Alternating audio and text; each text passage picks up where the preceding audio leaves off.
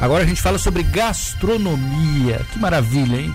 Com o presidente da Via Gastronômica de Criciúma, Joster Fávero, ações da Via Gastronômica para os próximos dois anos. Oi, Joster, tudo bem? Boa tarde, obrigado por atender a gente aqui na cidade. Boa tarde, boa tarde a todos os radiovintes, boa tarde a vocês. É um prazer estar falando com vocês. O que, que a gente pode esperar de planejamento, Joster, para deixar o pessoal agora que está ouvindo a cidade com fome uma hora dessa, hein? Olha, eh, primeiro que opções para saciar ou estimular a fome de quem está eh, nos ouvindo agora não faltam, né? A Criciúma está muito bem servida né, de opções gastronômicas. E a Via, eh, ela entra com o seu papel de realmente de organizar o segmento, o setor, trazendo tendências, nesse momento crítico que a gente vive já desde março de, do ano passado em relação à pandemia, organizar e representar perante os órgãos públicos. Então, a Via tem um papel muito importante. E para o próximo biênio, que é agora 2021-2022, nós temos muitos projetos interessantes para pôr em pauta. Por exemplo, o que, que a gente pode começar assim? Deixa eu te associar com pandemia, o Joster. É, como é que a gente pode ter um bom 2021 nesse setor, nesse segmento, com essa questão do coronavírus aí? O que, que vocês têm em mente? É, o ano passado ele foi um marco para a questão gastronomia, porque toda a economia sofreu, mas a, a, gastronomia, eventos, eles são essencialmente presenciais, né? Você, as pessoas vão para as casas. E, e, os CNPJs que sobreviveram, que ficaram de pé, é, a gente conseguiu tirar disso vários exemplos positivos. Né? Um deles, por exemplo, é que o delivery comumente na cultura do brasileiro era hambúrguer, pizza, vá lá uma comida japonesa, né? Hoje se pede tudo, desde uma cantina italiana, como nós temos membro na Via que está fazendo um grande volume de delivery, até no meu caso, que é mandar carnes assadas via delivery. Então, é, primeiro que a gente tem bastante esperança em relação a 2021, que mesmo com a pandemia, a população já entendeu, porque a grande dificuldade para a gente, por incrível que pareça, o ano passado, era fazer com que os clientes entendessem a necessidade de respeitar as normas. E isso agora já está muito bem assimilado. Então, ah, dentro das restrições todas que o momento impõe, as casas já estão preparadas para fazer um delivery diferenciado. A via gastronômica está eh, bastante eh, otimista, porque um dos projetos já está saindo do papel, que é o mapa gastronômico de Criciúma relacionado com os pontos turísticos. E nesse mapa gastronômico, um QR Code que vai subir eh, o cardápio das casas, a história, a história do ponto turístico, para que a gente estimule as pessoas tanto a pedir pelo delivery quanto vir nas casas, né? É, então a gente sabe de todas as dificuldades que o 2021 vai nos trazer, porque a pandemia, pelo que a gente vê, ela vai conviver com a gente todo 2021 mas também a preparação das casas, a, o cooperativismo, né, a solidariedade é, vai fazer que a gente tenha esperança nesse 2021. Ô Joster, Criciúma dispensa comentários em relação à gastronomia, né? Você próprio citou. É, e ao mesmo tempo é uma cidade muito visitada, né? Negócios, para turismo, para esporte, enfim, para todos os cenários, não é?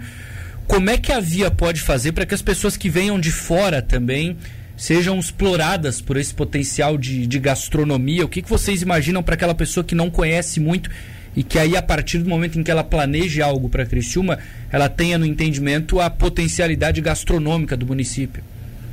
É exatamente o que a gente acabou. O foco desse mapa gastronômico é exatamente pensando no turismo de negócios. Nós temos o nosso Criciúma, hoje o Próspera também, que são ah, que levam o esporte de Criciúma para um cenário estadual e nacional, né? Mas o turismo de negócios, com todas as potencialidades econômicas que Criciúma tem, é, ele é muito forte e é o principal atrativo de pessoas é, flutuantes, de visitantes na, na cidade. E aí, Hoje nós não temos nos hotéis, por exemplo, ou nas indústrias, quando recebem as pessoas no, na, nas salas de recepção, nos pontos turísticos da cidade, um material que informe, olha, aqui nós temos uma cantina, lá nós temos um sushi, aqui nós temos uma casa de parris, ali nós temos uma pizzaria. É, e isso que a gente quer mostrar que fique fácil. O turista chega, pega esse mapa, escolhe o local, busca no QR Code, sabe cardápio, histórico, horário de funcionamento, preço dos pratos. Então, isso a gente entende como decisivo. Correto. Eu leio aqui sobre a, a, proposta do jantar na mina modelo, me chamou a atenção, com refeições nas dependências da mina também, né? Isso já é uma ideia já de, de fazer tipo uma experiência também, né, Joster? Ter ali a, a opção, mas é, a pessoa conhecer o lugar, se ambientar, É, é um plano bem interessante esse, né? É só na mina ou tem outros locais também ventilados? É, o- essa surgiu inclusive numa reunião com o prefeito que nós tivemos na semana passada Tá. é, e com o secretário da, de Cultura e assim, a gente aposta muito nesse projeto, a gente está iniciando ele agora, estudando as viabilidades técnicas para garantir a segurança alimentar do processo a ser feito lá, capacidade, e aí nós vamos montar um roteiro, uma, um roteiro não, uma escala, né? Para que todas as casas da Vias tenham o seu dia para servir na mina. É óbvio que vai ser uma experiência extremamente diferenciada e limitada. E isso tende a se tornar uma prática que depois a gente possa, assim que sair o mirante, por exemplo, que Criciúma está falando do seu mirante, por que não agora a gente viajar um pouquinho mais longe e às vezes uma experiência dessa dentro de um museu, sabe? Então existem muitas coisas que a gente pode explorar, sair da casinha, como a gente costuma dizer, é, mas eu não tenho dúvida que essa experiência da mina modelo servindo refeição, ela vai se tornar um case nacional. É, exato, pensei nisso também, não é comum, né? Que maravilha.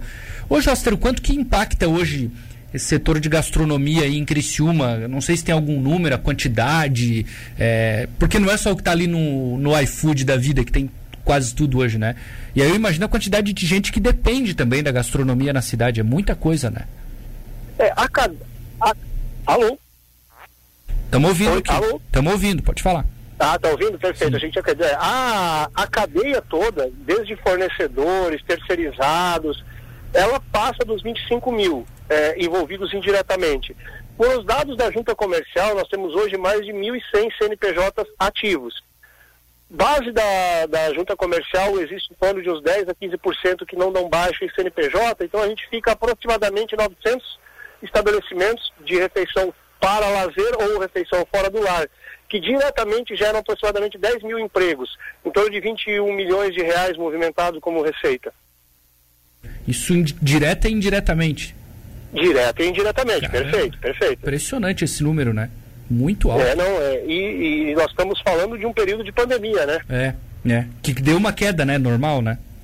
Sim, a queda foi muito, muito forte. Perfeito. Para você ter uma ideia, os dados da Abracel, nacionalmente, Ah. nós estamos falando de registros de carteira que foram dado baixa no segmento, isso é um dado nacional, quase que 40% da força de trabalho no segmento de gastronomia em nível nacional, claro, fiz isso, né? É, foi a perda de mão de obra, o desemprego que gerou essa pandemia. Ô Joster, tenho certeza que, que você convenceu, tá? O pessoal aí que tá no trânsito ouvindo a gente a ir em algum lugar hoje à noite comer alguma coisa, porque a tua entrevista foi mais ou menos nesse sentido. Obrigado por falar com a gente aqui. Um abraço, bom ano para vocês. Muito obrigado pelo espaço, a gente que agradece e que Deus nos ilumine para o 2021 ainda melhor. Valeu, um abraço. Abraço, tchau, tchau.